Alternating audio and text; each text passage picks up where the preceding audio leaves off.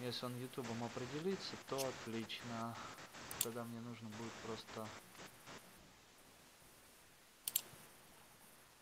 Блин.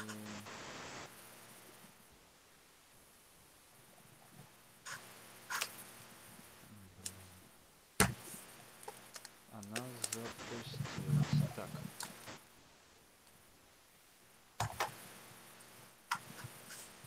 Да, работает. Да, я вижу, что да, работает.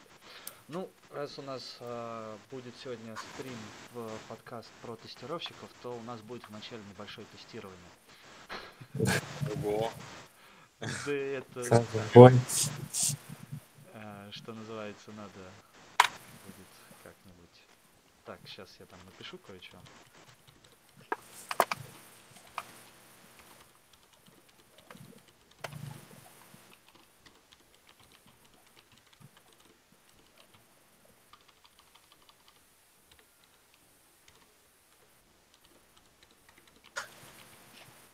Мы сейчас ровно как будет 19, тогда мы прям начнем. Мгм.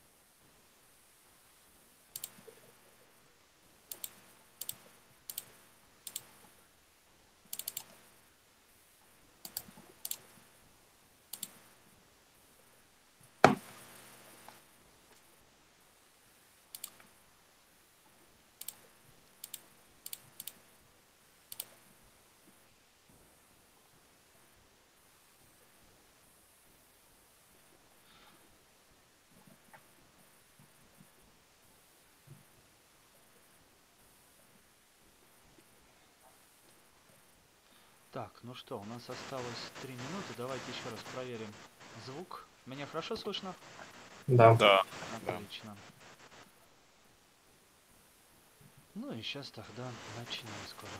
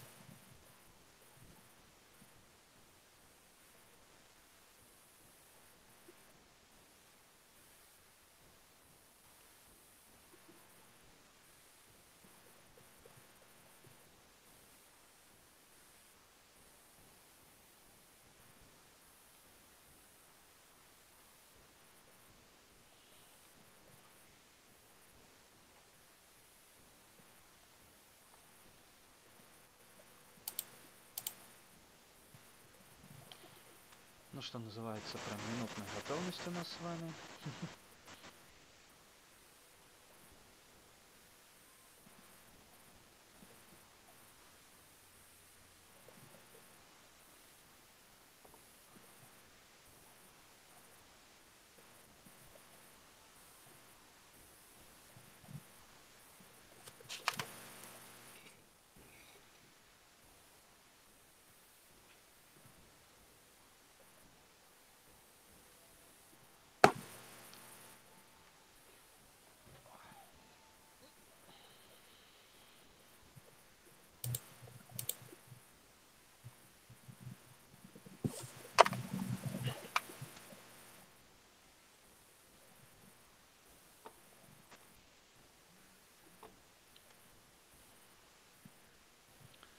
Так, ну что, время 7, можем начинать с вами.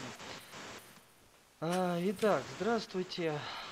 А, сегодня у нас а, очередной выпуск нашего подкаста будет посвящен тестировщикам. А, к сожалению, сегодня я буду один отдаваться за ведущего. Сергей а, не смог. Ну, может быть, если у него получится подключиться попозже. А, поэтому у нас сегодня в гостях а, Андрей. Да, это я. Да, Всем привет. И Сергей. Всем привет. Вот, Андрей уже тестировщик, что называется, с опытом. Андрей, ой. Сколько Да, лет ты Андрей работаешь? с опытом.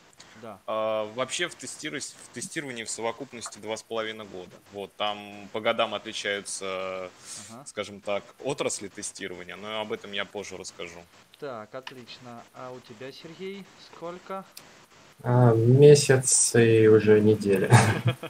Вот. Месяц и неделя. Хорошо. Ну давайте тогда а, для начала, а, скажем, ответьте на такой вопрос вообще, что так, кто такой тестировщик?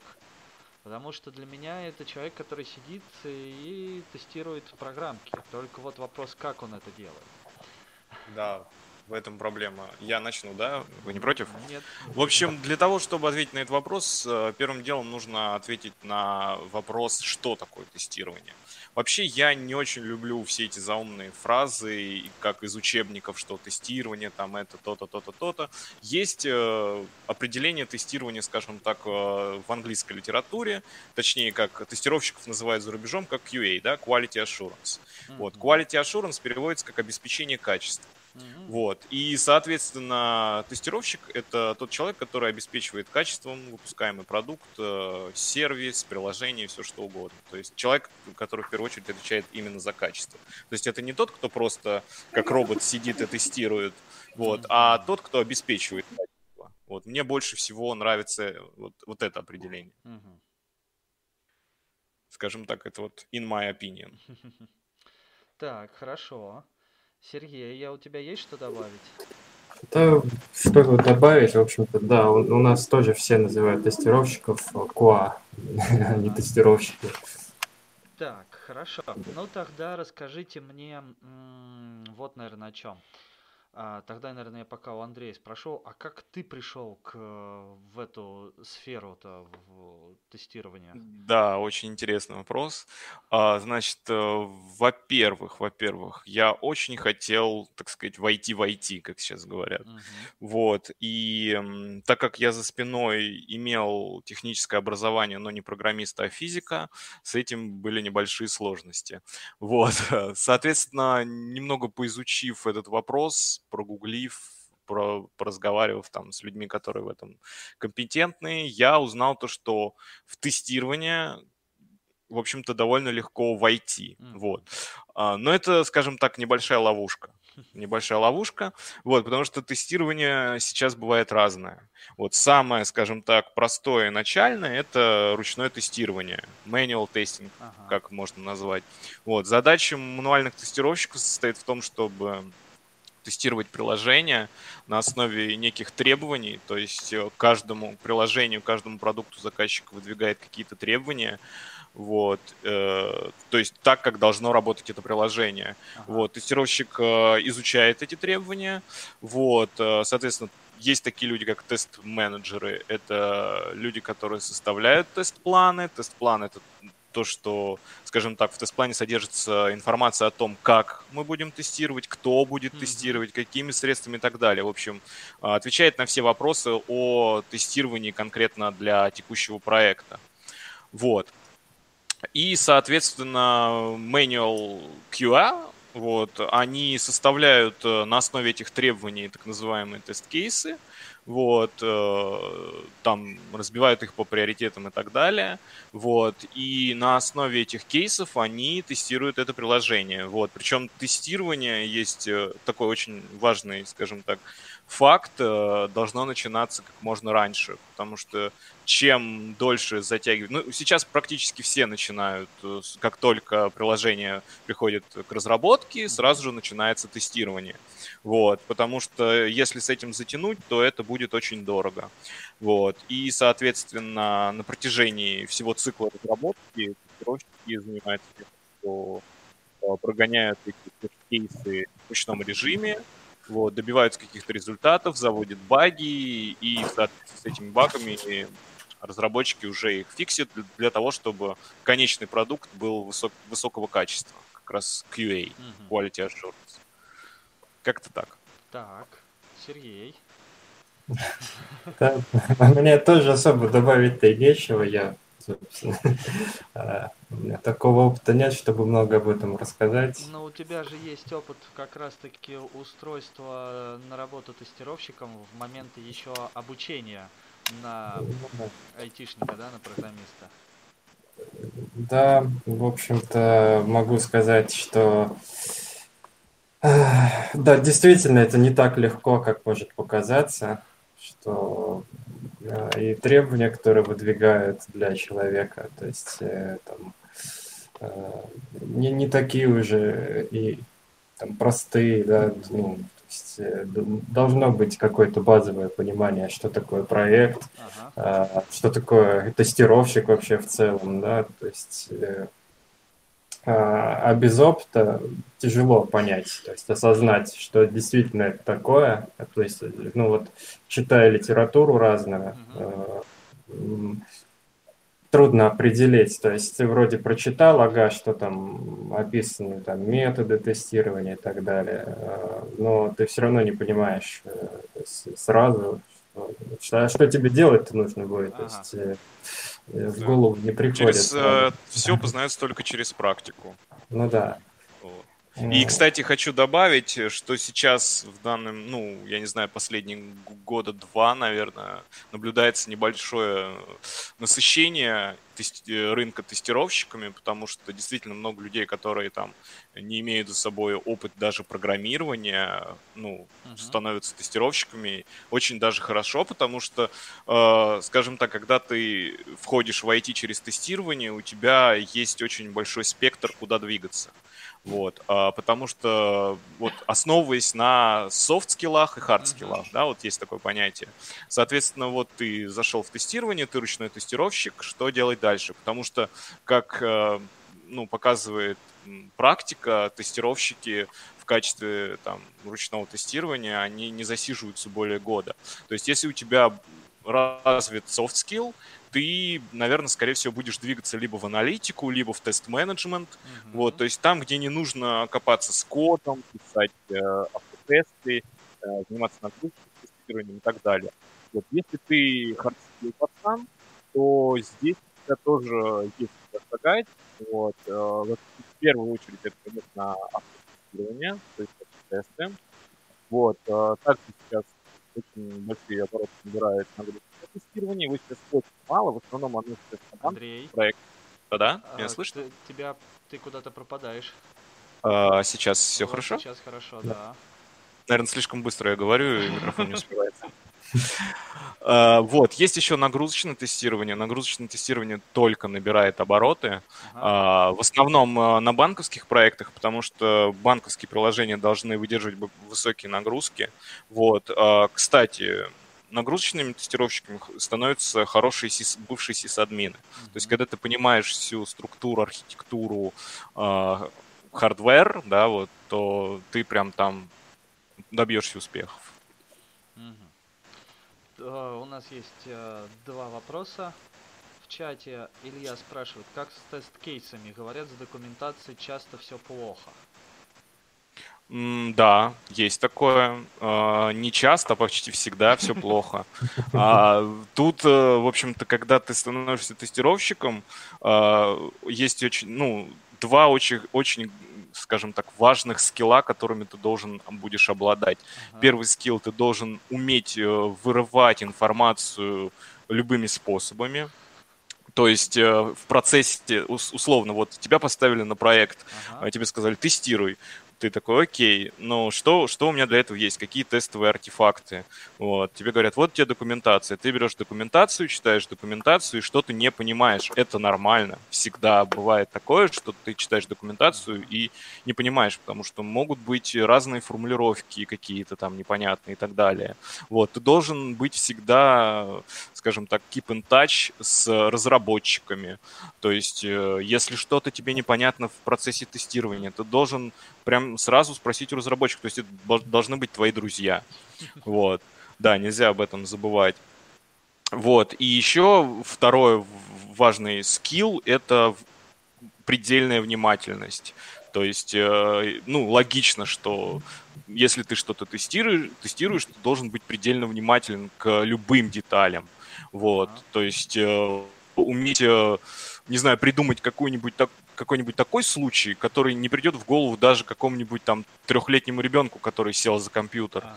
Вот, то есть вот эти два скилла для тестировщика очень важны. Вот, на самом деле, вот я немножко даже страдаю, я до сих пор второй скилл у меня так прокачан, внимательность, я по жизни не очень внимательный, но я сейчас прям борюсь, вот, скажем так, и со всех, изо всех сил прокачиваю этот скилл.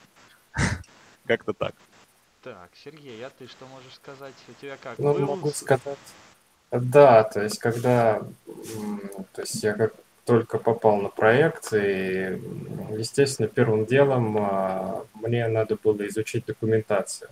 Ага. И, казалось бы, из того, что я получил, то есть э, изучил, посмотрел, то есть сказал, ну, вроде бы более-менее мне все ясно.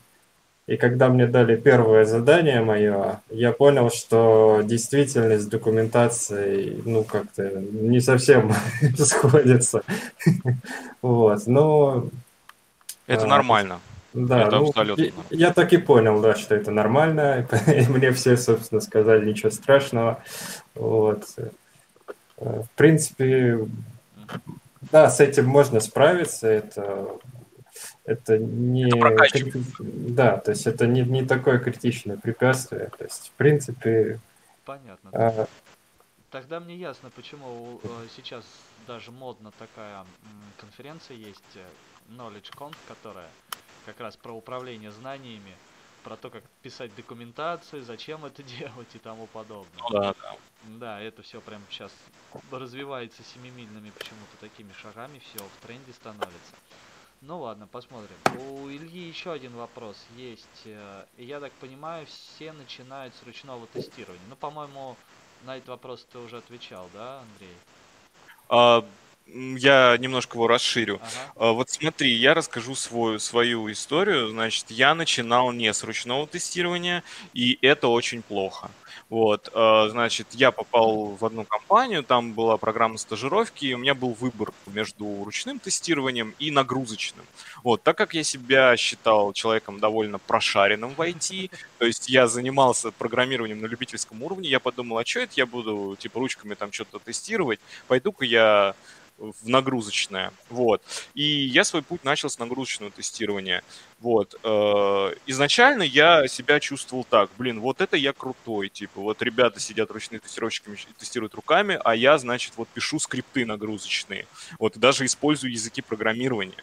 Вот, конечно, это было круто. Вот, но Потом, когда я уже переквалифицировался из нагрузочника в автоматизаторы, я понял, что э, путь ручного тестировщика нужно пойти всем тестировщикам. То есть и автоматизация, и нагрузкам. Это обязательно, потому что э, структура, скажем, тест-кейсов, понимание тест-плана, оно, этот э, скилл необходим для всех. Вот. И поэтому, если вы э, решите начать карьеру тестировщика и, соответственно, у вас там будет какой-то выбор, то выбор у вас должен быть только один, через ручное тестирование. Нравится вам это или нет, серьезно. То есть начинайте с ручного тестирования, никак иначе. А. Э, и вот этот путь, да, вот э, год, как я сказал примерно, все проходят по-разному. Кто-то сидит три месяца может отсидеть ручных тестировщиков, сказать, я готов автоматизировать. Все, давайте я начну. Вот, кто-то готов полгода посидеть, кто-то год, кто-то больше, но как бы всегда через это, вот с высоты, скажем так, небольшого, но опыта, я бы сказал, что с ручного обязательно надо начинать. Угу. Сергей, ну, ты с ручного начал? У меня, да, никто особо и не спрашивал. вот, э, естественно, сразу мне дали работу именно заниматься э, ручным тестированием, то есть передо мной поставили задачи э, непосредственно, ну, по тест-кейсам, естественно, я занимался именно ручным. И вот только, наверное, последние два дня, то есть это четверг-пятница, я закончил работу, а, обратился к своему тимлиду, говорю, а есть что-то еще? Ага. И он мне говорит, да, есть, и дает мне автотест и говорит, у нас появилась новая фича, надо добавить ее в исключение, разбирайся. Я открыл код, и не то, чтобы мне ничего не было понятно, но это было очень сложно. Э, кстати, это очень болезненная процедура, потому что очень часто в компаниях, э, ну, скажем, тест-лиды, они очень стремятся ну, перевести ручников в автоматизацию, и обычно ручники либо очень сильно противятся, ну, чаще всего, скажем так, очень сильно противятся, потому что, ну, представляешь, да, там, ты сидел, занимался ручным тестированием, там, писал тест-кейсы, проходил эти тест-кейсы руками, и вдруг тебе дают код и говорят, на, пиши вот, пожалуйста, автотест, и ты такой, типа, блин, что-то не хочу. Ну, как бы, это такой, ну, скажем, метод не очень действенный. Я думаю, к этому надо подходить как-то плавно, что ли, я не знаю, там, готовить человека, что, ну, давай-ка ты вот там почитаешь, о, там, какие-нибудь курсы на ютубе, там, по автоматизации, а нравится тебе, не нравится. То есть, э, либо человеку нравится в этом разбираться, да, там он увидит код, ага, вот непонятно, как работает, но, но ему интересно в этом разобраться, да, вот, то да. А если ты увидишь код и подумаешь, блин, как это страшно, не хочу, я там заниматься ручным тестированием, ну, пожалуйста, да. Ты можешь потом пойти в аналитики, в тест-менеджеры без проблем. То есть э, ребята тоже там очень хорошо устраиваются. Понятно. Ну, могу сказать, что не то, чтобы мне это не понравилось. Я наоборот с огнем в глазах думаю, вау, круто. Сейчас буду смотреть код, что-то что пытаться с этим делать. Но да, легко не получилось. То есть э, вход такой сложный достаточно. Но вот. зато как только ты напишешь свой автотест первый сам, и он у тебя пройдет, будет зелененьким, ты это увидишь. А еще плюс ко всему, если ты потом это интегрируешь какой-нибудь там Jenkins, вот, прикрутишь Allure, и увидишь то, что ты нажал на кнопочку, и у тебя там за две минуты прошел тест, который ты там руками делал там за пять, и просто нажатием кнопки ты, подум... ты почувствуешь себя просто богом. Вот серьезно. И других аналогий я не могу привести. Э, понятно, интересно. Хорошо, тогда у меня а, такой вот а, вопрос, наверное, ближе будет, а, скажем так. А, а, он, наверное, перекликнется с вопросом Ильи. Ильи. Он спрашивает, Андрей, в какую компанию устраивался в начале, как долго искал работу? Но тут э, я, наверное, оговорюсь, mm. потому что нельзя бывать разглашать да. Индии и да. все тому подобное. К сожалению. Да. Все компании хорошие. Все хорошие, да. Вот, по поводу того, как долго искал, я, наверное, забегу вперед, могу сказать, что с Андреем мы были коллегами. Да, да мы дело. вместе преподавали э, в одном клубе робототехники. Вот, участвовали э, в соревнованиях, ездили в Москву, наши дети занимали в области призовые места. По-другому не могло быть. Ну, конечно. Вот, поэтому какой-то такой момент был. А, по-моему, ты практически сразу, да, как э, ушел или чуть... Ну, в общем, я ушел, еще поработал на других ребят тоже в робототехнике, а потом я просто э, в университете, ну, у нас есть там доска объявлений, на которой часто вакансию. все компании, да, э, вывешивают вакансии, я увидел, потом вот. То есть э, я просто не знаю, как сейчас обстоит дело с программой стажировки, потому что сейчас мы не самое легкое время переживаем в плане там вируса, да, вот. э, На тот момент, когда я начинал, то есть это было два с половиной года, были такие вот программы. То Ну, они есть, еще и э, в том году были. Это Ну точно. А, а вот скажи, то есть ты как раз, получается, через программу стажировки попал в компанию?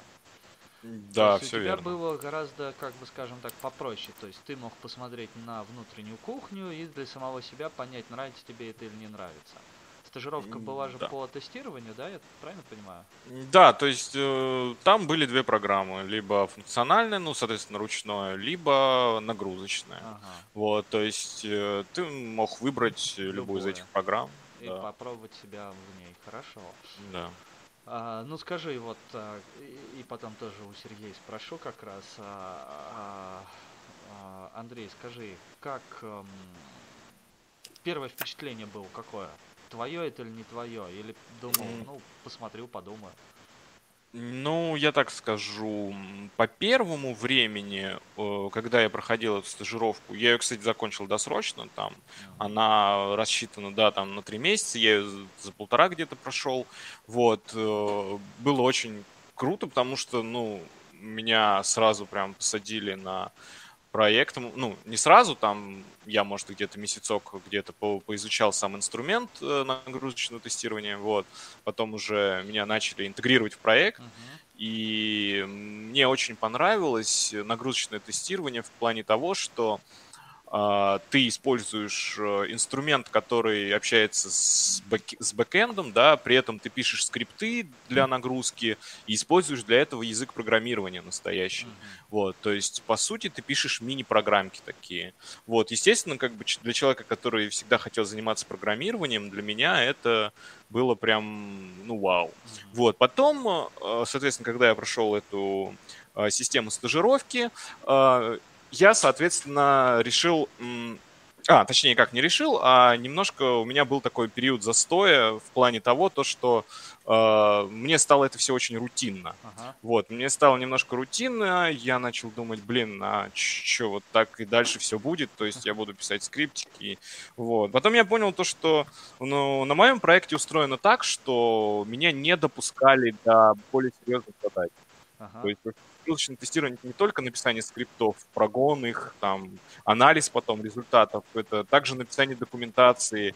А, Есть так называемая методика нагрузочного тестирования. Это такой документ, который а, э, описывает себе тоже, как будет проходить э, тестирование, кем, какими инструментами, вот, какие тесты, потому что нагрузочные тесты тоже бывают разные, вот.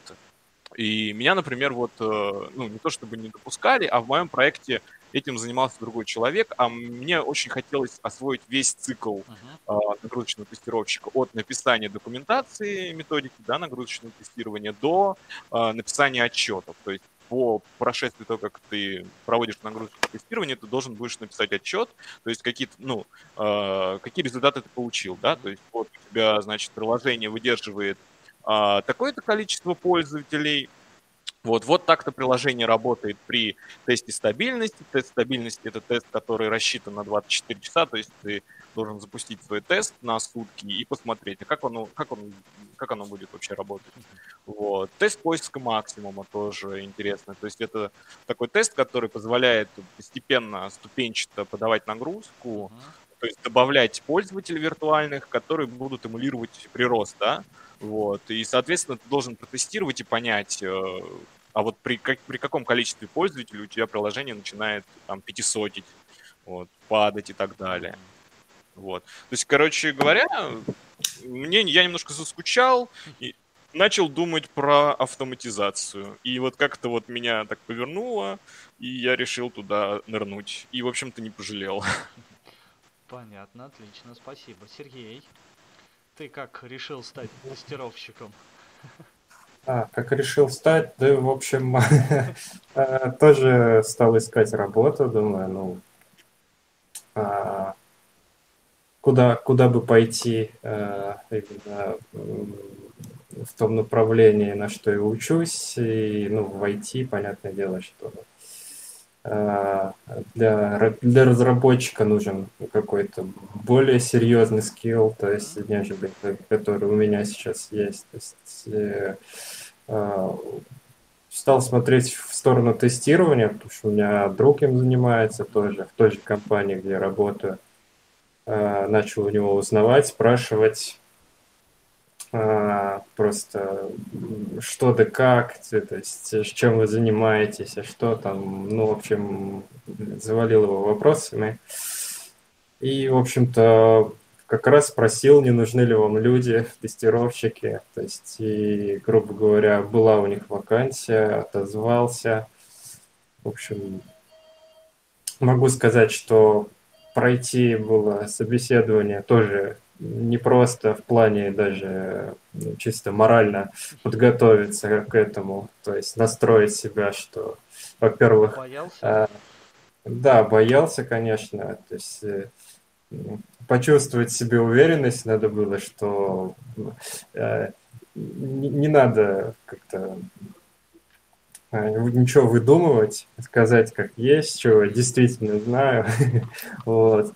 И не бояться там получить э, отказ, то есть там ну, в плане, что мне скажут, что я не подойду, то есть Э, в этом плане было тяжело. Потом, э, как оказалось, э, собеседование прекрасно прошло, ну, в плане именно процесса самого. То есть было приятно общаться на собеседовании и так далее. То есть и мне казалось, что меня не возьмут все равно. И все, то есть вот я уже работаю. Вот, а с входом в работу наверное, первую неделю. Но, опять же, на удаленке я не, не работал никогда. А, и, соответственно, а, компания начала на удаленке не так давно работать, и они, собственно, тоже для них это новый опыт. Вот. А, было трудно начинать э, разбираться, что к чему, э, вообще, как, ну, во-первых, ну, я до сих пор еще не до конца понимаю, да, как протекает процесс разработки, то есть и так далее. Но первая неделя, то есть когда ну, люди опытные уже, может быть, они просто даже и не понимают, что я этого даже, то есть у меня представления нету, они мне там задают какой-то вопрос, а я не понимаю, о чем он. То есть, и, ну, были такие сложности, ну и, соответственно, в рабочем процессе были сложности. Вот. Э, в принципе, они до сих пор есть, но постепенно, то есть я уже понимаю, что я знаю гораздо больше, чем когда я только попал туда. За, ну, мне кажется, короткий промежуток времени прошел принципе, это действительно интересно для меня, по крайней мере. То есть, э, да, это сложно, но как бы оно того стоит. Ну, это хорошо. Так, а, смотрите, Илья прям сегодня такой активный, спрашивает про автотесты. Это же, по идее, более перспективное направление, уже не совсем тестировщик, но и отчасти разработчик. Почему не хотят с ручного переходить? Лень или просто отсутствие желания? Это, наверное, к Андрею. А, ну, тут на самом деле ответ очень простой. Э, как и везде в природе, все живые существа стремятся сохранять энергию. Mm-hmm. Вот. И просто-напросто, ну, там условно, если человек работает ручным тестировщиком, его это устраивает, ему это нравится, он еще не дошел до стадии рутины, или вообще, в принципе, может до нее не дойти. Все может Потому быть. что ему нравится рутина. Да, да, да.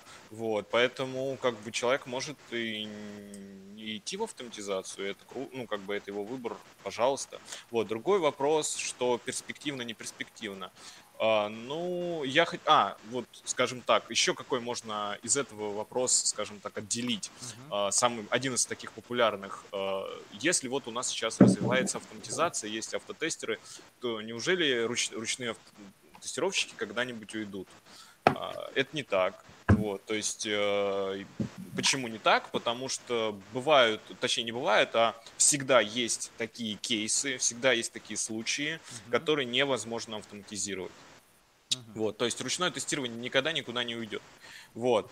А, Ну, то, что перспективно, ну, не знаю. Ну, да, открою такую небольшую тайну, там автотестеры по ним чуть-чуть э, получают больше, чем ручные тестировщики, но в плане перспективы единственное, что если, наверное, ты ну, работаешь автотестером Мгм. и становишься уже потом крутым автотестером, то тебе очень легко свичнуться на разработку.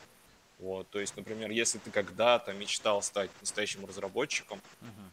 вот, и э, пр- пришел в IT, в тестирование, потом дослужился до автотестера, Ага. вот, а затем хочешь свичнуться в разработчики, то это очень легко сделать. Потому что когда ты автотестер, ты работаешь непосредственно с кодом, вот, с фреймворками, то есть, э, ну, это твоя работа. Ты, ты пишешь, ну, практически, ну, программки, мини-программки. Мгм. Вот. Ну, как-то так. То есть э, ручных тестировщиков э, нельзя обижать. Эти ребята очень хорошие, и они ничем не хуже любых других тестировщиков. Поэтому вот как-то так. А, сейчас тогда задам такой а, дилетантский, наверное, вопрос. Получается, в тестировщи... у тестировщиков есть как бы разделение на не касты, а что ли, так, на группы, да? Те, кто а, могут писать код, да, Да. и используют его для а- автоматизации как раз-таки своей работы. Да, И да, те, да. кто код писать не могут или не хотят по каким-то причинам, и те, которые берут, то есть получается нужно протыкаться по всем кнопочкам, а, зайти во все места, да, я правильно понимаю Да. программу? На самом деле, на самом деле, кстати, хочу посоветовать одну очень хорошую вещь. Как можно попробовать себя в роли автоматизатора такого, если Ага. ты ручной тестировщик и у тебя нет опыта работы с кодом. Вот, можно просто-напросто использовать Selenium IDE. Вот, это такое расширение для браузеров. Есть для. Chrome, есть, по-моему, для Firefox тоже. Вот, то есть э, расширение позволяет тебе записывать э, какие-то шаги, да, там какие ты делаешь в своем приложении. М, Вот, оно эти шаги записывает, и потом ты их можешь воспроизводить, да. Вот, при этом, когда оно записывает твои шаги, вот, оно также прописывает э, так называемые селекторы. То есть это пути до тех элементов, которые расположены на странице. Ага. Вот. А, ну, как бы один из главных э, скилл, ну, один из главных, да, скиллов, которым должен обладать автотестер, это уметь писать э, селекторы. Вот, писать их можно разными способами. Есть так называемый XPath, да? вот, то есть э, есть э, CSS, можешь писать через CSS, вот, э, и что-то там еще. Ну, самое популярное это, наверное, XPath и CSS. Вот, то есть э, и в процессе, скажем так, записи вот этого скрипта, да, в Selenium IDE, у тебя прописываются также эти селекторы. Вот, автоматически. То есть, по сути, ну, как бы Selenium, он автоматически извлекает пути к этим элементам. Вот, и ты можешь просто э, взять какой-нибудь туториал на Ютубе, открыть, э, где ребята пишут автотесты. Мгм. Вот, э, и попробовать написать свой автотест. Там банально зайти на Яндекс, вбить что-то в Яндексе и вот проверить, что там первая ссылка на выдачу у тебя такая, какая вот э, прям у тебя должна Мгм. быть там. Вот, и, соответственно, попробовать написать эти селекторы, э, ну, там, например, если ты не можешь э, с нуля, то записать через Selenium IDE, скопировать, перенести в код и так далее. Мгм. Вот, то есть это такой лайфхак небольшой, как попробовать себя в автоматизации. Хорошо, спасибо. Тут у меня как раз будет сейчас встречный вопрос, даже, наверное, два. То есть получается, как раз э, мне интересно, как это по большей части... То есть по большей части тестировщики на данный момент, наверное, из-за того, что веб-технологии шагают, что называется, семимильными шагами, это тестирование каких-то веб-сервисов, правильно я понимаю? Да, зачастую, зачастую это так. То не есть, э, не нативные, на- да, нативные приложения очень редко бывает такое. Вот, потому что сейчас все действительно в вебе. Но и на, как раз-таки мобильные сейчас э, набирают обороты. Вот я, например, у меня вот есть такое очень большое желание. Я никогда не автоматизировал э, мобилки. Ага. Вот, я прям очень хочу этим заняться. Это сейчас тоже будет, я так думаю, набирать обороты. Вот, уже есть э, несколько фреймворков для этого, довольно хороших. Вот, и поэтому, да, вот моб- мобильные тоже это очень интересно. Сергей, а ты что тестируешь, если не секрет? Хотя бы тоже веб? Мобильные игры, да. Мобильная как раз. Ага. Отлично. А, тогда вот у меня как раз а, получается вопрос. То есть тот, кто хочет а, быть тестировщиком, а, и если ему достанется тестировать какой-нибудь веб-сервис, то в принципе, я так понимаю, если он разберется как раз таки с постройкой дом-модели, да, как раз вот эти селекторы, то, что ты говорил, по сути, это есть дом-модель документа, смотреть, какой элемент во что вложен и как до него пройтись. Да, ну вообще в автоматизации есть э, тоже две ветки. Ага. Это тестирование бэкэнда, API, REST API, да? Ага, Вот, ага. и тестирование UI, это как раз-таки э, фронтенда, да. селекторы. Да, да, да.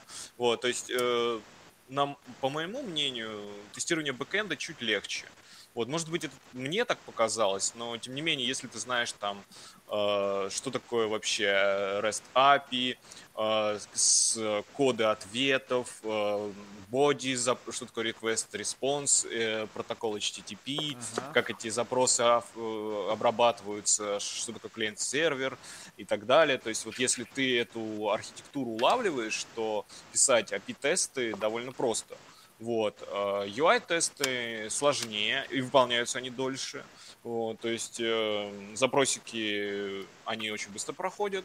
Вот, тебе нужно, во-первых, проверить код ответа, который ты Ага. ожидаешь, да, зачастую 200, но это может быть и редирект какой-то там 301 и так далее. Вот. Э, Но и проверить э, а, тело ответа. То есть, например, если ты, за- за- скажем так, инициируешь какой-то get-запрос, который тебе должен выдать э, картинку. какой-то список, да, там список. список, список карт, условно, да, там Ага. банковское приложение, есть какой-то get-запрос, который выдает э, тебе э, типы карт, да, там мир, маэстро и так далее. Ага. Вот, э, ты, ты, во-первых, получаешь э, этот ответ, ассертишь то, что у тебя статус код э, ответа 200, и проверяешь, что там у тебя вернулся JSON-документ, в котором есть эти поля вот этих вот карт, и там есть какое-то поле, например, total, да, то есть там сколько-то, там их 5, 5 типов карт. Вот, и, в общем-то, как-то так. Вот. UI, меня слышно? Да, да, да, да. А, UI, э, м, в первую очередь, это, конечно, XPath, да, вот это все, и изучение фреймворков. э, Ну, скажем так, под API есть свой фреймворк, под UI есть свой фреймворк. Мгм. Вот. Тесты действительно выполняют. ну, Во-первых, там запускается драйвер так называемый. Мгм. Вот, э, ну, скажу как есть, значит, э, самый поп- популярный фреймворк это изначально все начиналось с Selenium, потом это Selenit, Мгм. вот, это написал его русский чувак, который сейчас в Эстонии живет. Вот, и сейчас практически все используют именно селенит, то есть использовать голый селениум сейчас такой нем- немножко мовитон. Вот. И, соответственно, изучить этот селенит там не так уж все и сложно, потому что, ну, действительно, если зайти на сайт и посмотреть, там прямо на сайте написано, что, типа, посмотрите, как это легко, там прям кусок кода есть, да, и вы можете действительно посмотреть, как это легко. Просто пишется селектор, метод там какой-то клик, э, и should be там какой-то ассерт, там, что должно быть при этом после, после этого клика. Ага. Вот. А, Там внутри уже заинкапсулирован этот драйвер. Вот. э, Chrome драйвер для Chrome, Gecko драйвер для Mozilla. И для того, когда ты запускаешь, собственно, UI-тесты, они сначала запускают этот драйвер, то есть это тоже нужно его запустить. Вот они запустились, и вот они пошли прокликивать. Вот. Желательно, конечно, не трогать ничего, когда у тебя там все. Потому что чуть где-то ты там пов- ховер там навел, да, у Ага. тебя там менюшка выскочила, у тебя уже этот элемент в доме закрылся Да. и он уже не visible у тебя. Вот, так что с UI немножко посложнее, но, в общем-то, тоже интересно. Мгм. Так, а, Илья спрашивает, а, часто ли перед релизом увеличивается объем и бывали бессонные рабочие недели? Это нам тоже больше Андрею. Или у Сергея уже тоже были бессонные рабочие? У меня пока такого не было. Хотя у коллег замечаю, что они задерживаются часто до, допоздна. Ага. У меня такого не было, потому что, э, как сказать, э, автотесты, они всегда стоят таким островком в разработке. То есть э, вообще на всех проектах есть то есть это... это так, Андрей, тебя плохо слышно? На сейчас. Вау, сейчас отлично. А, не во всех проектах есть автотесты, потому что это дорого. Для того, чтобы внедрить автотесты в проект, нужно доказать э, заказчику, да, то, что э, это действительно облегчит там регресс, да, регрессионное ага. тестирование. Вот, э, то есть и когда заказчик поверит, то, что действительно автотесты окупятся, только тогда их внедрят. Ага. Вот. И, соответственно, как-то вот с этим делом обстоят... Ну, автотесты, они таким островком стоят, и таких каких-то дедлайнов, там, чего-то такого нету. Вот, то есть я вообще там на текущий момент на своем проекте единственный автотестер. Mm-hmm. Вот, да. И вот у ручных тестировщиков, э, наверное, бывали, бывали. Да, я даже скажу, ручные тестировщики, прям они намного, скажем так, сильно, усерднее работают, потому что на них большая ставка, потому что как только приложение задеплоили, нужно обязательно проверить, что ничего не сломалось, там, провести смог, провести регресс, это обязательно, ну, как бы автотесты это убыстряют, uh-huh. там, скажем, тест-менеджер просто может зайти в, в любой CI, там, Jenkins, да, uh-huh. нажать на кнопочку и все полетит, вот, все поедет. То есть за мной, за мной какая задача стоит? Написать эти автотесты, ну, естественно, сроки тоже выдвигаются, вот, uh-huh. исходя из своего опыта и сложности приложения. Вот, но таких, ну, когда уже автотесты написаны, тебя, естественно, не снимают с проекта, ты находишься на поддержке, потому uh-huh. что приложение постоянно обновляется, а, в UI-тестах может полететь верстка, тебе убрали из какой-то атрибут, uh-huh. да, поменяли атрибут в каком-то теге, у тебя все тесты красные, тебе uh-huh. надо это все поддерживать, вот, то есть э, в основном задача автотестера после того, как уже автотесты написаны, да, и состоит в том, чтобы их поддерживать. Как-то так. У меня тогда другой вопрос. А, а у, у тебя нету тестировщиков, который тестировал бы тобой написанные автотесты? А, есть. Э, это уже, ну, скажем так, есть, как же это называется?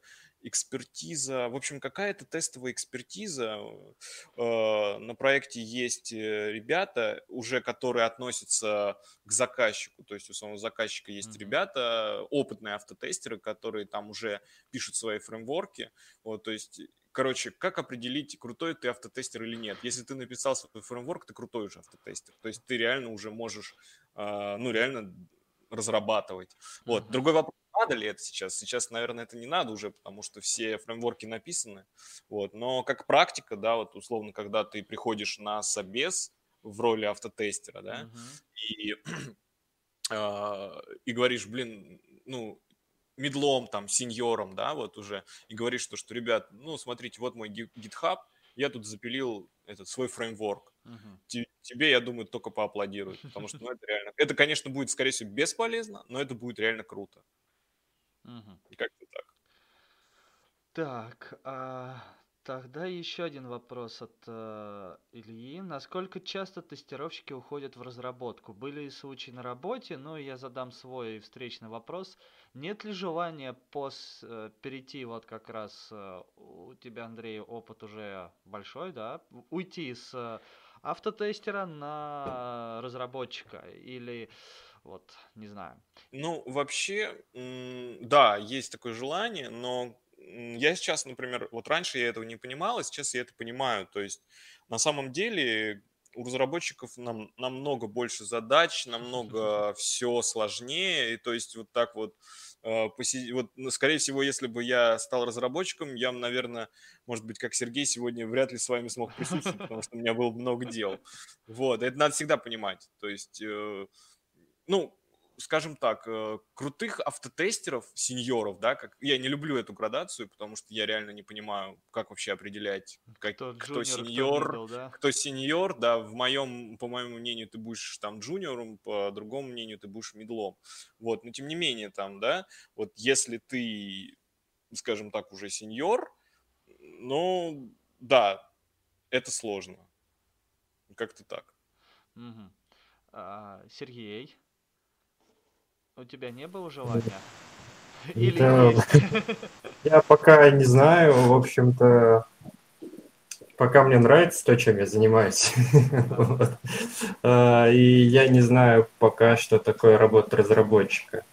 Вот, э, то есть, я- то есть был бы я в офисе, я, может быть, хоть что-то бы об этом узнал. Пока Пока нет, не было у такого. меня нет А представления. не было ли общения у тебя как раз-таки вот с разрабами, кто разрабатывал то, что ты тестируешь? А с разрабами прям, ну, да, с дизайнерами я общаюсь, но Ага. я, опять а, только косвенно могу себе представить, а, э, что они делали там, и, там, то есть непосредственно сам процесс э, я не знаю пока. И вот, кстати, я Да. хочу добавить по поводу разработчики-тестировщики. Вот, например, есть такой интересный факт, что э, в Гугле у Мгм. них нет такой позиции, как QA, да, там, тестировщик. У них есть так- такая позиция, как SDET. Вот, Software Development Test, что-то такое. В общем, короче говоря, у них тесты пишут разработчики. Вот, я не знаю, из каких соображений это сделано. Э, Ну, явно не экономия, потому что компания, наверное, это одна из первых IT-компаний. Вот, но тем не менее у них э, тесты пишут разработчики. И часто бывает так, ну, как часто, я слышал, слышал я не, не от реальных людей, а от людей, которые там проводили какие-то э, подкасты или какие-то доклады, что э, да, мы на проект брали разработчика, который писал нам автотесты, Мгм. потому что они нам были очень нужны. Э, Очень часто разработчики этого боятся, им очень болезненно, типа, ну, фу, как так, я пойду сейчас автотесты писать, я же разработчик. Вот. Но такие кейсы есть, я слышал не от одного человека. Вот, поэтому из разработчиков в тестировщики, наверное, такое редко происходит, но в этом ничего зазорного нет на самом деле. Вот. Если ты крутой QA-сеньор, я думаю, это сравнимо с каким-нибудь таким же сеньором, там, разработчиком. Почему Ты как нет? раз, Андрей, ответил на вопрос Марины. Она задала, гораздо интереснее, уходили ли э, разрабы в тестировщики. Вот. У меня есть знакомая, которая уходила.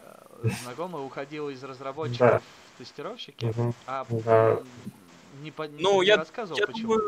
это из-за выгорания, скорее всего. А, не знаю, ну, по, ее словам, это просто... Ей показалось это интересней. Ага. Вот.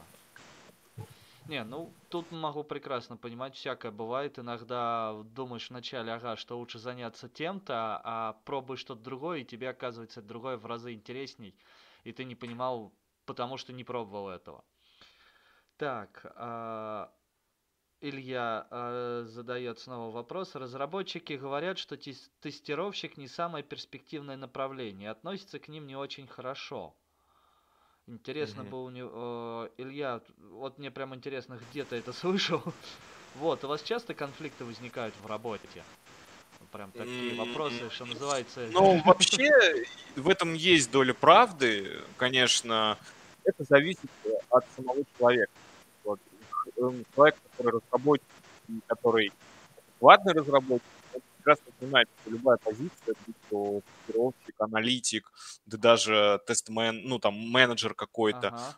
это человек, который занимается своими делами, который занимается, это, ну, занимается этими делами профессионально. То есть, э, ну, скажем так, если срубить разрабоч- разработчиков тестеры, ну, порог входа, естественно, будет ми- миним, минимальный, в авто, особенно в автотестеры. Мгм. Там. Понятно, что практически любой хороший разработчик на- научится писать автотесты, вот, но задача это все равно такая, люди занимаются этим, этим, этим годами, и все равно какие-то тонкости знают. Там, условно, они, ну, разработчик, который перешел в тестирование, он сможет написать автотест, Мгм. изучив этот фреймворк за день, за, за полдня, но он не сможет, например, поднять, э, ну, там, э, прикрутить к нему Allure Report, да, это система для построения графиков, да, Мгм. вот, э, репорт-портал есть такая еще вещь тоже, не сможет он этого прикрутить.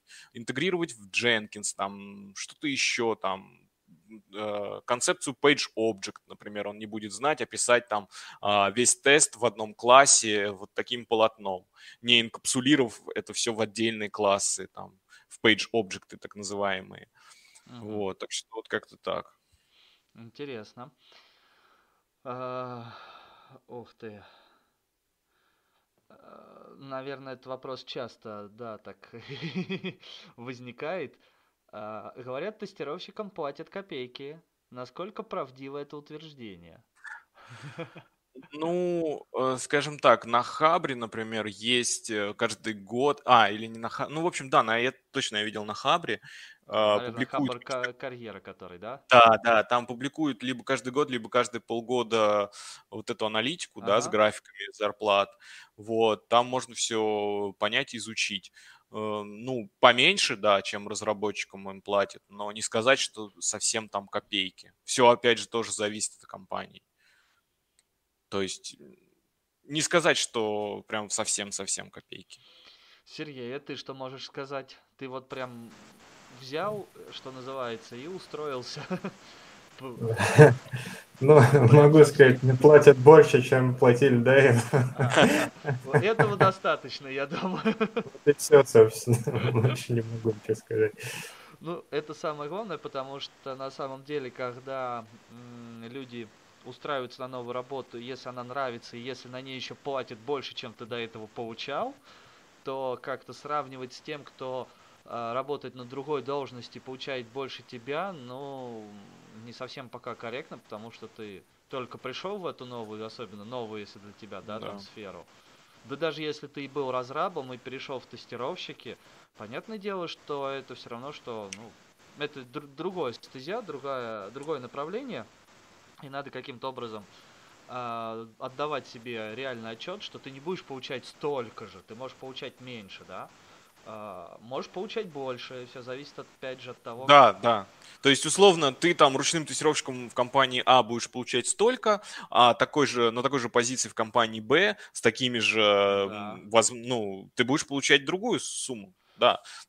То есть все зависит от компании и больше. От компании, даже. от того, когда ты туда пришел, как ты туда пришел, ну, да. откуда ты туда пришел, какие твои там навыки и тому подобное. Вот, сейчас э, э, вот, не так давно в том же GDG э, в Воронежском, получается, в группе GDG Воронежской, да, Google Developer Group, был как раз опрос о том, есть ли у вас там в компании открытость по зарплате, да, там, по-моему, Наверное, Андрей, ты тоже видел. Вот. Да, да, я как раз таки да, скидывал. Ты как раз и скидывал, вот.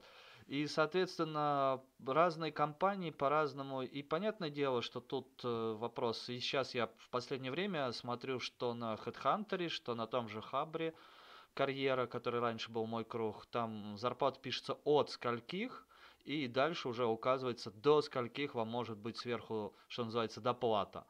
Это так называемая вилка. Да, да, да, да. Вот. Э, но мне с моими, скажем так, э, опытами работы в госсекторе вилка это немножко другое. Это когда, ну, примерно похоже, но немножечко другое, да. Ну, на самом деле все одно и то же, поэтому тут оценивать, то есть можно на той же должности получать с опытом, покажешь себя, как ты работаешь, гораздо больше. Да, главное себя хорошо продать, когда приходишь да. на собеседование. Вот, можно, конечно, много о себе говорить, но есть те, кто это будут проверять, есть те, кто это проверять не будут и просто поверят твоим красивым словам. Поэтому эта тема, я считаю, вообще одна отдельную. Да, да, да. Надо, кстати, будет как-нибудь тоже попробовать по этой теме собраться. А, потому что как себя продавать, на самом деле, это очень хорошая такая штука. Там у меня еще есть подобные темы всякие там. Это целая наука, я бы сказал. Да, синдромы самозванцев и там. Да, да, да. Это вообще есть такая страшная. Кстати, Сергей, тебе вот как, а, ну, то, что ты сказал, что когда ты боялся проходить собеседование, что ты не подойдешь, это я уже понял. А вот сейчас нет у тебя ощущения, что ты что-то делаешь не так, что там тебе не говорят пока, а потом тебе так скажут, ну-ка иди сюда, но ты нам тут не подходишь, и все, и ты нас На самом деле посещают такие мысли. Вот. Ну, я с этим справляюсь, во-первых. Во-вторых, у нас есть HR, которые прекрасно тоже помогают с, с такими моментами. Они то общаются со мной. Есть такое, вот. это хорошо. Да, Не есть... бросили тебя, да, как э, да, то есть... раньше учили плавать с лодки, да? Бросят в реку и доплывешь хорошо. Отлично. А у тебя, Андрей, нету таких вот ощущений? Или уже ты так столько времени отработал, что думаешь, да ладно, если что, найду другую работу? Нет, э, ну, у меня были мысли по этому поводу, да у всех они, наверное, были как раз вот, когда произошло вот эта вот вирусная ага. вся вот эта тема. Вот, но тьфу-тьфу-тьфу, там IT-сфера держится, потому что в, ну, мы, IT-сфера в состоянии работать удаленно. Да. Вот, э, на самом деле, ну вот, э, не посещают, потому что я так, таких кейсов реальных никогда в жизни не видел. То есть за там небольшой свой, небольшую свою карьеру никогда такого не бывало, что человеку увольняли там ну, из, ну как, как, как часто бывает open source компании, да, у них несколько проектов, uh-huh. и на крайний случай они могут тебя либо отсадить в другой проект, либо, так, так сказать, посадить тебя на бранчу, этот, э, как это называется, на скамейку, да, бывают uh-huh. такие случаи, то есть когда ты сидишь несколько, ну, там, месяц, можешь сидеть там два месяца без проекта, но при этом получать зарплату. Обалдеть. Вот, на самом, на, сам...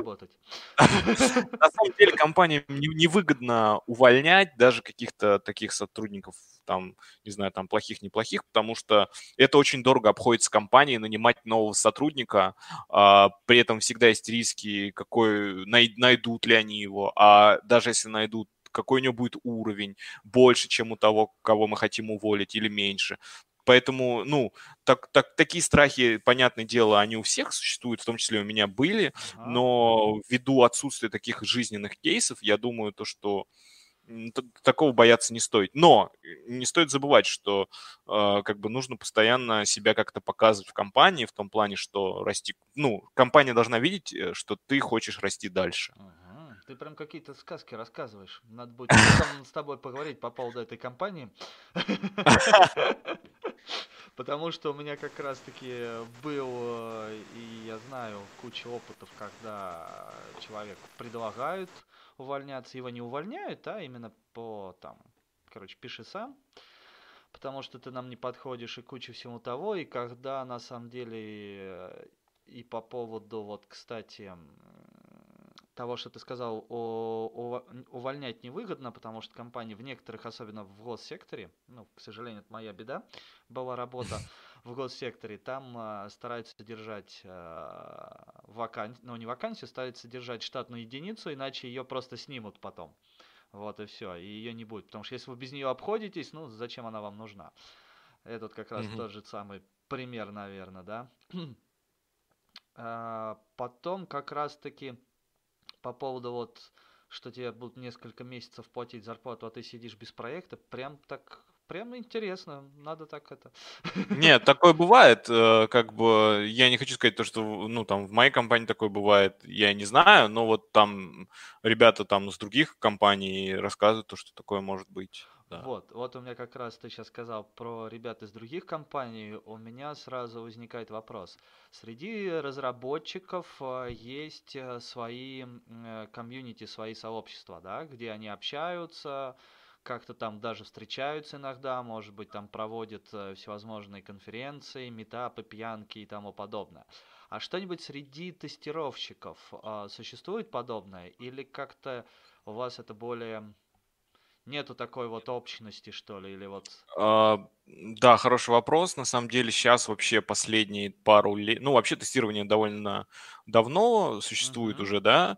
Вот, понятное дело, оно эволюционировало. Вот, и тести... ну, комьюнити тестировщиков последние два года очень активно развивается.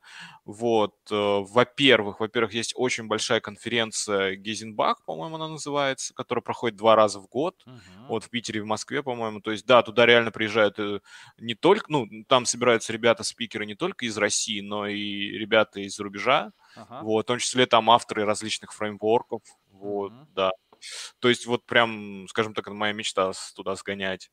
Э, очень много сейчас всяких подкастов, всего подряд, то есть комьюнити живет, есть чатики в Телеграме, очень много чатиков в Телеграме, там QA, там, я не знаю, автоматизация, QA ручной, потом даже есть так называемый какой-то там QA там по эмиграции, в общем, там, да, серьезно, в общем, чатов полно, комьюнити живет, потому что а, очень много людей в тестирование заходят и хотят задавать вопросы, и да, комьюнити большое, развивается, это хорошо. Надо будет у тебя потом попросить список а, чатов открытых, которые не, не закрыты по подписке, да, которые открытые какие-нибудь. А, как раз будет интересно, я добавлю и в канал в Телеграме, и в под видео под нашу трансляцию. Сергей, а ты не сталкивался ни с чем таким? Или, может быть, на работе у вас как-то есть какой-нибудь свой внутренний чат э, тестировщиков? Или вы там разбиты по проектам, и вот каждом проекте у вас как бы своя команда? Ну, у нас есть чат КОА нашего проекта. Вот. Э, возможно, есть и другие так, так называемые мемные чатики. Я про них слышал, но меня еще туда не добавляли. Вот, то есть, э, не знаю, я не сталкивался еще прям с какими-то сторонними, так скажем, а комьюнити. сам не пробовал искать что-нибудь подобное, находить, э, читать, общаться? Да нет, это, наверное, уже мое личное. Я вообще как-то особо ни с кем не стараюсь прям намеренно так общаться. Но вообще информацию, когда искал, э, форумы видел, да, именно по КУА, э, чтобы люди там, ну, какие-то вопросы обсуждали там, что, ну, точнее, кто-то их поднимает, и они там все обсуждают. Ага. То есть вот на такое натыкался, то есть когда еще собирал какую-то информацию там на собеседовании. Но так нет, еще не участвовал, так скажем. Понятно, ясно. А, так, Илья задает. А, ваши советы, как лучше войти в сферу тестирования, как себя лучше показать? Ух, э, ну, такой популярный вопрос. Ну, да. Вообще, э, как бы, э, очень такой, скажем так, острый вопрос когда ты приходишь на собеседование, тебя часто спрашивают, а ты читал Савина? Вот, есть такая тест, э, книга по тестированию, называется «Тестирование.com», вот, автор Савин, вот, и почему-то ее все, все считают за Библию тестирования, вот, я ее как там начинал читать, и, к сожалению, что-то до конца я так и не дочитал. Вот, на самом деле, да, там очень много все расписано, вот, э, как Сергей говорил, абстрактно, да, там ты читаешь, понимаешь, но это очень быстро уветривается, когда ты, ну, не трогаешь это руками да. на практике. Вот, а так как я не трогал это на практике в качестве ручного тестирования, для меня это было немножко такое, типа. Вот. Э, есть еще так называемый стандарт ISTQB. Вот, э, это такой тест, ну, в общем, ты за, какую-то сумму, за 100 долларов или за сколько ты можешь пройти тест на то, насколько ты хорошо а, умен угу. в тестировании, да, получить сертификат этот, вот. И для подготовки к этому экзамену есть так называемый силабус. Это PDF-конспект. Uh-huh. Вот, то есть ты читаешь все это, да, там изучаешь и сдаешь на основе этого. Там довольно полно все описано, вот, э, вся картина тестирования, вот, техники тест-дизайна, вот, э, уровни тестирования и так далее, и так далее, вот. Uh-huh. Как э, зайти, как себя показать? Ну, наверное, если будут спрашивать про Севен, сказать, что я его читал, и действительно его прочитать, книга небольшая, вот. И наверное, наверное, наверное, почитать силабус STQB, потому что он есть на русском языке. Вообще это типа зарубежный экзамен. Вот. Но в том числе там энтузиасты перевели этот силабус на русский, есть на русском языке. Вот. Ага. И, естественно, когда ты начинающий тестировщик и собеседуешься на ручного тестировщика, то все, что у тебя будут спрашивать, это именно про теорию тестирования. Вот. А, еще, кстати, очень есть, э, ну, хороший сайт, э, про тестинг называется, там тоже энтузиасты его сделали. Вот, э, ребята, он довольно так топорно выглядит, но информация там прям полная. Вот, на сайтике это можно прям хорошо так изучить все это дело. Вот. Э, ну, на автоматизатор, я думаю, с нуля мало кто интервьюируется, поэтому я думаю... Короче, начинайте с ручного, ребят. Да, все начинайте с ручного. Окей. А, еще как раз, а, а у тебя, Сергей, вот ты недавно как раз сдавал, а точнее проходил тестирование. А, Что-нибудь такое вот спрашивали, то, что а, Андрей рассказывал или нет? А, да, в общем-то, про все у меня было написано в резюме. Прям, ну, так пару вопросов про Савина было. Ага. А, то есть, э, да, я читал, э, дочитал не до конца, я так и сказал, по-честному. А, Меня спрашивали, согласен ли там с э, некоторыми утверждениями его. Например, он утверждает, что тестирование это только поиск багов. Вот, я сказал, что я с этим не согласен. Я тоже. На самом деле. Собственно, да, тут, э, ну, это так вскользь просто затронули. То есть ничего такого прям конкретного. А, а,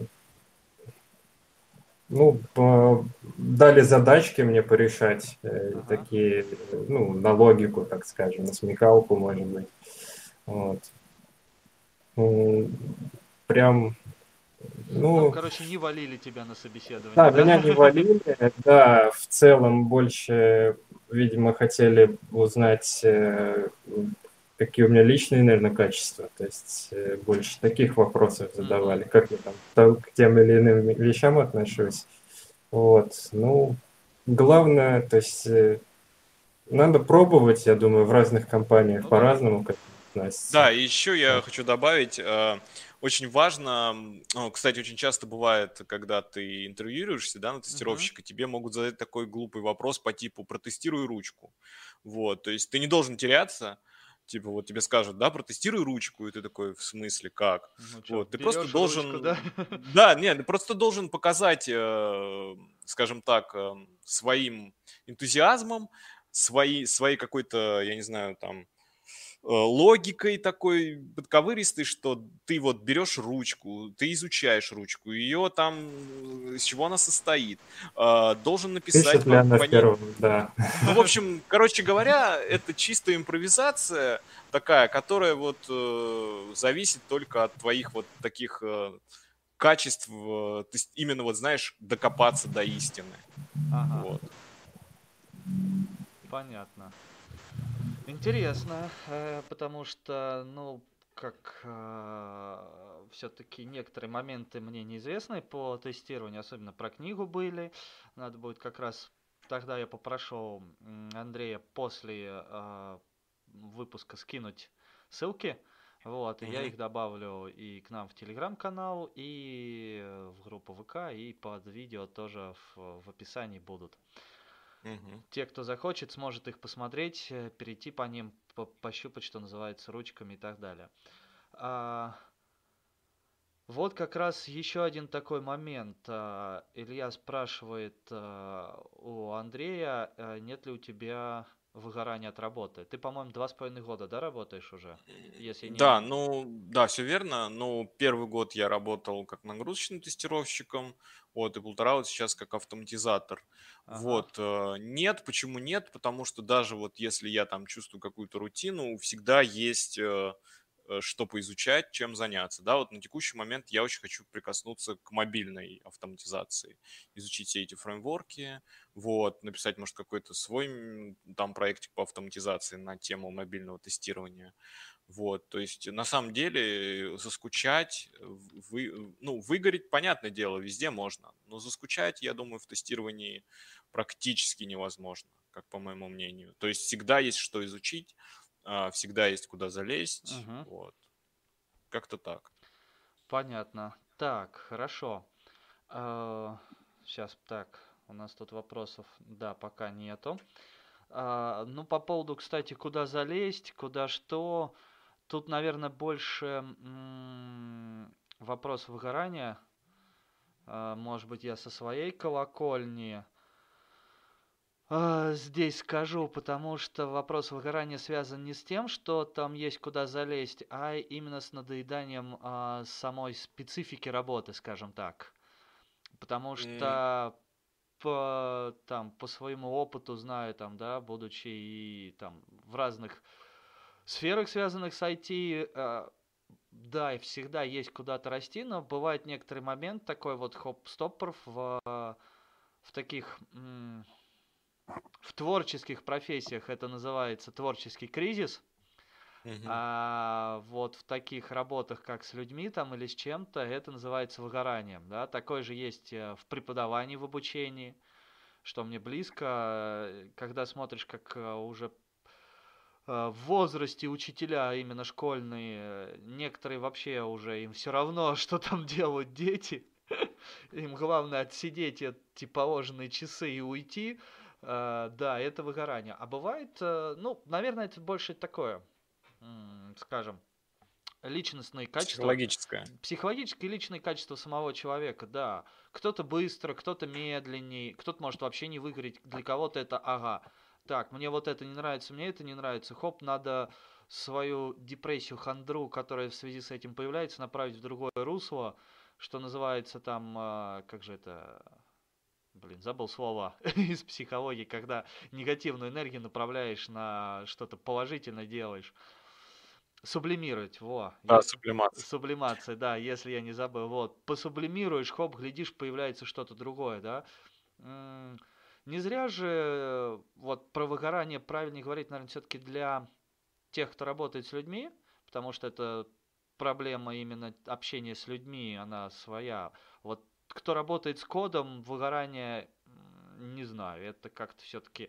Ну, всегда можно что-то сменить. Да, то есть переключиться вот гораздо оно, быстрее. IT-поле, оно настолько широко, что ты можешь там банально, окей, не сменить там свой профиль, да, а перейти в другую компанию, на другой проект. Да, Может быть, тебе будет там зарубежный, да, условно, ты всегда работал там на русских проектах, можешь сменить и поработать на зарубежном.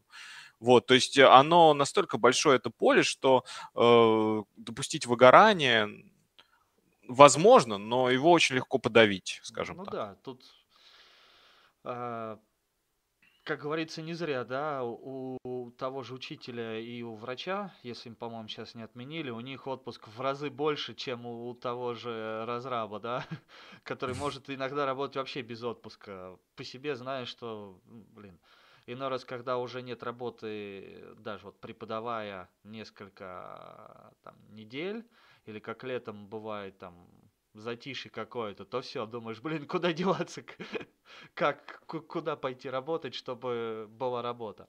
Вот, то есть это все такое, на самом деле, личностное. Илье интересные вопросы, вот прям такие практические, ну, скажем так, я тут сейчас э, зачитаю вопрос, потом немножко я отвечу, а тогда, если э, кому будет интересно, тоже ответьте.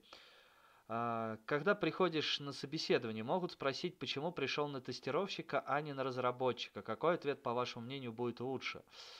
Э, я со своей, что называется, колокольни скажу, э, никакой не будет лучше, потому что можно ответить в шутку, и тебя поймут гораздо лучше, чем ты ответишь всерьез. Все зависит от того, кто тебя собеседует и как. А, всегда есть какие-то формальные подходы, у HR свои какие-то там, а, что называется, заморочки. А, в каждой компании по-своему, каждый тот же рекрутер, ну, HR, кадровик, да, он смотрит на тебя и думает, ага, там так и так-то. Да, другой думает на те же самые твои реплики совсем по-другому, и это чистая психология. Тут не всегда угадаешь, как лучше сказать.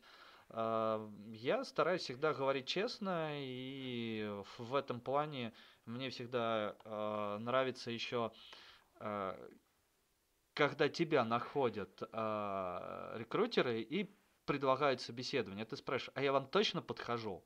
И это их всегда ставит в тупик, потому что они не ожидают таких ответов. Ну, понятное дело, что это им не нравится но это уже их проблемы. Раз решили найти и сами предложить, будьте готовы быть в другой роли и отвечать на эти вопросы также. Вот, ну, наверное, ну, тут Андрей лучше, у него опыта побольше. Ну да, я соглашусь. Вообще надо действовать по ситуации в первую очередь. То есть, э, ну, собеседования бывают разные. Ты иногда приходишь э, э, и общаешься так непринужденно, легко и шутками, да, без проблем можешь оперировать и так далее. И действительно, там, если атмосфера располагает, да, тебя какому-то такому игривому, шутливому настроению, ты можешь отшутиться очень просто, тебя поймут, да, все хорошо. А бывает, ты сидишь на собеседовании как на расстреле, то есть э, серьезно, вот напротив тебя сидит чувак, который на тебя дает психологически. Иногда это бывает э, специально, то есть посмотреть, как ты будешь себя вести э, под стрессовыми ситуациями. Иногда это бывает не специально, когда чувак реально думает, что он настолько крутой, что может вот так с тобой разговаривать. Да. Вот. И тут уже сложнее. Тут уже сложнее, что здесь... Я бы, знаешь, как ответил бы, наверное, если бы у меня спросили такой вопрос, а почему вы выбираете именно между этими двумя направлениями? Почему вы не спрашиваете, почему ты пошел, выбрал между тестировщиком и каким-нибудь аналитиком или тестировщиком и тест-менеджером каким-нибудь там, я не знаю. То есть почему вот вы спрашиваете, сравнивайте именно вот, вот эти две э бренчи там, да, вот почему. Две ветки вот, вот я, эти, да? Да, то есть когда тебя, когда у тебя спрашивают такой каверзный вопрос, нужно докопаться до сути, попытаться откопать, а почему он это спрашивает, почему, что он хочет услышать, да, вот так. А, понятно. Тут Марина как раз а, в чате тоже отвечает, а, точнее в комментариях. Если когда-нибудь решусь уйти с, разработ... с разработки в тестирование, у меня будет отличный ответ на этот вопрос, потому что я могу найти баги в любом приложении и поломать неполомаемое. Ну, тут, Ну наверное, отчасти соглашусь, потому что если переходить с разраба на тестировщика в, скажем, в той же сфере, в, ка- ну, не в сфере, а в том же направлении, да, был ты разрабом веба, а, например, бэкэнда, да, и стал тестировщиком бэкэнда, понятное дело, что тебе гораздо легче находить какие-то косяки, и ты знаешь, где Ну эти да. косяки можно искать, потому Это что ты точно. сам их писал, и ты догадываешься, да. А, С другой стороны, если ты, например, перейдешь с десктопной э, разработки на веб, и при этом вообще не в курсе был, что называется, не в зуб ногла, я, к сожалению, такое иногда встречаю, что люди, будучи разрабами, а, не имеют, э, ну, это мои заморочки, что называется, даже хоть каких-то, то бы ни было, а, начальных знаний о о сфере в целиком, да, то есть можно хотя бы чуть-чуть знать об HTTP запросах, какие они дают ответы и что это значит, да, и что, к- почему именно так это строится, да, а не по-другому. Ну, какой-то такой фундамент, грубо говоря. Ну да, думать вширь, так сказать. Да, потому что можно быть, как я называю, кодером, который сидит и пишет код, можно быть программистом, который сидит и создает программы. Ну да. Вот, поэтому это такие тонкости, нюансы. Так, а, пока ответов у нас, ой, вопросов пока больше нету. А, Задам такой вопрос, а, наверное, ну, касается вас обоих будет, а, хоть там у Сергея небольшой опыт. Был ли какой-нибудь, я не знаю, там, курьезный случай, связанный на работе с тем, что вот вы там посчитали, что все хорошо сделали, да, или как-то там, ну, что-нибудь интересное, что хотелось бы Плохо рассказать. протестировали, короче, да? Возможно, что плохо протестировали, но это наоборот оказалось очень хорошо, что плохо протестировали. Да я вот что-то даже каких-то таких курьезов сильных не припомню. Вот. э, Честно, не помню. Сергей, хоть и опыт я тоже, да, не могу прям сказать такого, что прям курьез какой-то произошел. Да Ага. нет. Хорошо, а ну, не знаю, так, э, э, скажем, как э, как раз, по-моему, про это уже спрашивали, но если спрашивали, сильно не, не кидайтесь в меня. А, о, вот взаимодействие внутри команды. Нету ли какого-то негативного отношения? Предвзятого со стороны Предвзято- разрабов Не именно? обязательно, вообще просто предвзятого отношения. Не, ну это всегда есть, это в любой работе есть, я считаю. Просто другой вопрос, как на это реагировать. Мгм. То есть не надо э, там как-то это прям воспринимать. Рабочие отношения есть рабочие отношения. Вот. э, Да, ты можешь, например, в процессе работы, да, там, Мгм. общаться с разработчиком, потому что, ну, тебе это необходимо. Вот. И разработчик будет как-то предвзят к тебе относиться. Не надо в ответ тоже этим отвечать никогда. Это ни в коем случае. Вот. э, Ну, такое вообще бывает редко очень, но бывает. Вот, и мой, мой совет не реагировать на это, не, не переживать это, потому что в любой работе, ну, даже в каких-то там, я не знаю, э, да банально там полицию взять, у них же ведь тоже есть какие-то Ну там да. ранги, да, условно там э, более старший будет к тебе предвзято относиться там, чем вот ты, тот, который меньше стажем. Вот, ну, вопрос, да, как ты на это реагируешь Там скорее. люди подневольные, не надо про них. У тебя, Сергей. А, Прям предвзятого отношения я не заметил такого. А, Может быть, пока, ну, по крайней мере, все, с кем я пока общался, то есть, конечно же, это в основном чаты были, прям по голосовой связи только с тимлидом и, в общем-то, наверное, все.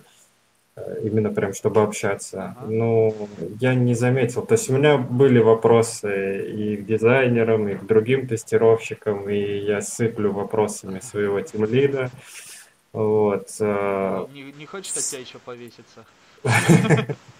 Все стараются помочь. Все, ну, пока, то есть я не заметил такого, чтобы кто-то э, мне там, задал такой вопрос, что, как бы, что мне прям захотелось нагрубить или показалось грубым. То есть нет такого, я пока не заметил. То есть и, Ага, у нас хорошие отношения, по крайней мере, Ну, пока. это, скорее всего, зависит от э, компании и еще как э, на э, на одной беседе тоже с э, разрабом он сказал, что если вы удобны команде, да, то все хорошо. Если вы неудобны команде, то команда как таковая вас сама по себе просто вот вытолкнет из себя, да, вам, само- вам самому же там будет неудобно находиться. Вот, поэтому такие моменты. А, так. Да, тестировщика Марина пишет, тестировщика можно не любить, но он нужен. А, ну тут, кстати, Марина, есть, э, вот Андрей приводил пример, что э, в некоторых забугорных компаниях тестировщиков нету, есть разрабы, которые тестируют и сами пишут. То есть сами за собой проверяют, что сделали. Да. Вот. А также Марина уточняет, э, видимо, она присоединилась чуть позже.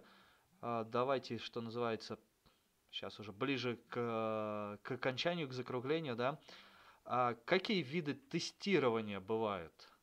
Я так услышал, это было а, ручное тестирование, потом а, автоматическое тестирование, которое может разбиваться на определенные подвиды, и нагрузочное тестирование, да? А Ну, еще есть какие-нибудь? Эм, Их на самом деле очень много. Есть тестирование безопасности, penetration тестинг тоже Ага. очень узкое Узкое направление. такое. Но это, я думал, это ближе, наверное, к все-таки кибербезопасности или к а, просто там информационной Ну, безопасности. да, в общем, все, что связано с безопасностью. Вот, что еще? Ну, мобильное тестирование, понятное дело. Вот, но именно такое, именно вот э, практика такая вот, что Ага. прям ребята, тестировщики такого-то вида. В основном это только, ну, там, ручные, автоматизаторы, вот, э, и нагрузочники. То- Ага. их тоже очень мало, вот. То есть такого прям, чтобы вот там, ну, есть вот, да, вот эти вот penetration тестеры, Ага. их я вообще очень редко встречал, очень, очень, ну, вообще не знаю, ну, где их найти, но говорят, что они, говорят, что они существуют. Это да. Ты суслика видишь? Нет, но он есть, да? Ну да. Понятно. А, хорошо. А, что тогда могу сказать а, еще? Так, вопросов у нас пока нету. Давайте сейчас. Есть вопросы у кого-нибудь в, в комментариях? А всякие функциональные UX-тестировщики и B2C... э, э, Марина, что-то потом переключилось на английский и не совсем понятно. Ну, функциональщ- функциональные тестировщики, это, можно сказать, и есть э, ручные тестировщики. Ага. А Вот, U- UX? UX, эм, Это те, Ну, кто я не знаю. интерфейсы, получается, на юзабельность? такого я что-то как-то не припомню, если честно. Не знаю, может быть, у меня еще пока опыта мало. Вот. Ага. И же с ними к каким видом относятся? Функциональный UX и, и же с ними с каким видом относятся? Ну, Марина, ты поставил в тупик тестировщиков своим вопросом. Не, ну если там начинать с терминологии, ISTQB и так далее, то вообще виды тестирования бывают э, функциональные и нефункциональные. Ага. Вот, и функциональное это вот ручное, к нефункциональным относят э, как раз-таки тестирование производительности, вот, и вот остальные там, да. Вот, но это все теория такая, как бы. Я вот говорю, как, как есть в жизни. Но на в жизни практике все бывает совсем по-другому, да? Да. Понятно. Так, ну что, еще есть вопросы к нашим гостям? Выступающим.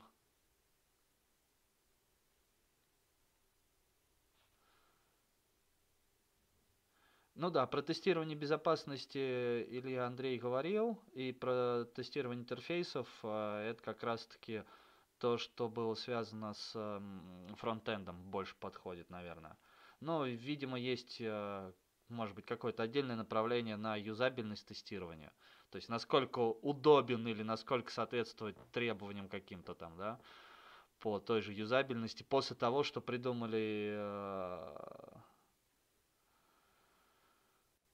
э, дизайнеры, да, но тут, скорее всего, это, наверное, больше такой дизайнерский вопрос. Сергей, к тебе, но, видимо, Марина точно позже Да, я вижу. да. А почему тестирование? Да, как я уже ответил, то есть э, мне хотелось найти новую работу в IT. И так как скилла у меня еще не хватает для э, разработчика, ну, в общем-то, да и, в общем-то, начал смотреть, а, а, куда можно попасть. Вот. И, соответственно, был друг, точнее, он есть. Э, то есть, кто работает тестировщиком, начал спрашивать очень много у него о работе, что он делает, чем они занимаются, вообще как туда, можно ли туда попасть. И, в общем-то, попробовал, и получилось. А так, на самом деле, у меня и на собеседовании об этом спрашивали. Почему, да? И, да, почему именно тестирование. То есть э, я постарался честно ответить. Я не знаю, это не совет, это скорее мой личный опыт просто, что я ответил честно, и то, что, ну, то, что мне действительно то, что я знал, узнал о тестировании, то есть мне понравилось, и мне захотелось действительно попробовать. И, э, э, практика доказала, что мне это действительно нравится. Вот. Ну, это и отлично. А, Ну, не то чтобы по минимальному порогу вхождения, вот э, следующий вопрос, а скорее потому что, а, ну, я в игровое направление попал, игрушками я всегда увлекался. И мне хотелось попробовать. То есть это у меня действительно как-то совпало с моими интересами. Вот. Повторюсь, это отлично, что совпало Вот. с интересами, потому что когда работа, что называется, в радости, это в разы приятней, э, чем когда она не в радости. А, Хорошо. Ну что, тогда а, давайте, наверное, мы с вами а, закруглимся на сегодня. Вот, я тогда попрошу Андрея, это, как будет возможность, скинуть ссылки на те Мгм. материалы, про которые ты говорил. А, Вот, я их потом добавлю везде и всюду. Напомню, что у нас есть группа ВКонтакте, телеграм-канал, чат для обсуждения выпусков. А, Послушать нас можно будет после, там, через какое-то время а, практически на всех подкаст-платформах. Там даже в Apple есть. Каким образом я туда попал, сам не знаю. А, Вот, э, в iTunes, вот в этом. А, На Яндекс Музыке есть, на Google подкасте и на куче всего тому подобного еще, чего в России, может быть, просто я не слушаю подкасты, мало знаю про эти вещи.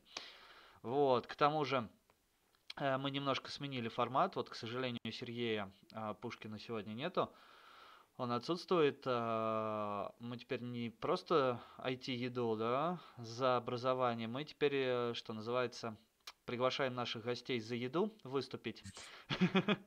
Вот, а, поэтому называемся мы теперь IT за еду. А, Такой вот небольшой в конце выпуска информация о том, что переименовались, а то немножко там, может быть, кому-то это будет непонятно, почему появилась приставка «за». Кстати, она очень интересно появилась в, по-моему, в чате, где мы общаемся с теми, кто принимал участие у нас в выпуске. Один из участников, тоже Андрей, предложил написать там, а, сейчас кто-нибудь поменяет, особенно из молодежи, по-моему, так как написал, типа, будет IT за еду. Вот, ну и мне что-то эта идея понравилась, э, и потом после обсуждения одного фидбэка с Сергеем мы поняли, куда нам и как дальше расти, что это должно выглядеть примерно и как. Ну и решили, что это название будет довольно-таки таким интересным. И может быть чем-то прикольным. Вот, так что Андрей и Сергей получили уже по своей пицце сегодня. За это спасибо. Уже съели ее. Так что, если кто хочет э, поучаствовать э, в наших подкастах, может смело нам писать, предлагать тему и получать за это пиццу. Или роллы. Что-нибудь. Что-нибудь да получит из еды. Съедобный, самое главное. Вот. Ну что, э, Андрей, Сергей, большое спасибо. На самом деле Спасибо тебе. было интересно послушать про тестировщиков и тестирование. Вот, хотя бы, я думаю, нашим слушателям, зрителям тоже. А, Илья вон нас вообще вопросами завалил, я бы так сказал. А, может быть, будет скоро вашим коллегой. А, надеюсь, что мы не последний раз видимся вот в таком формате. Да, хотелось бы почаще. Ну, самое главное, чтобы время у нас совпадало. Вот, все, тогда всем спасибо тем, кто нас слушал, смотрел. Что называется, и до новых встреч. Пока. Всем спасибо.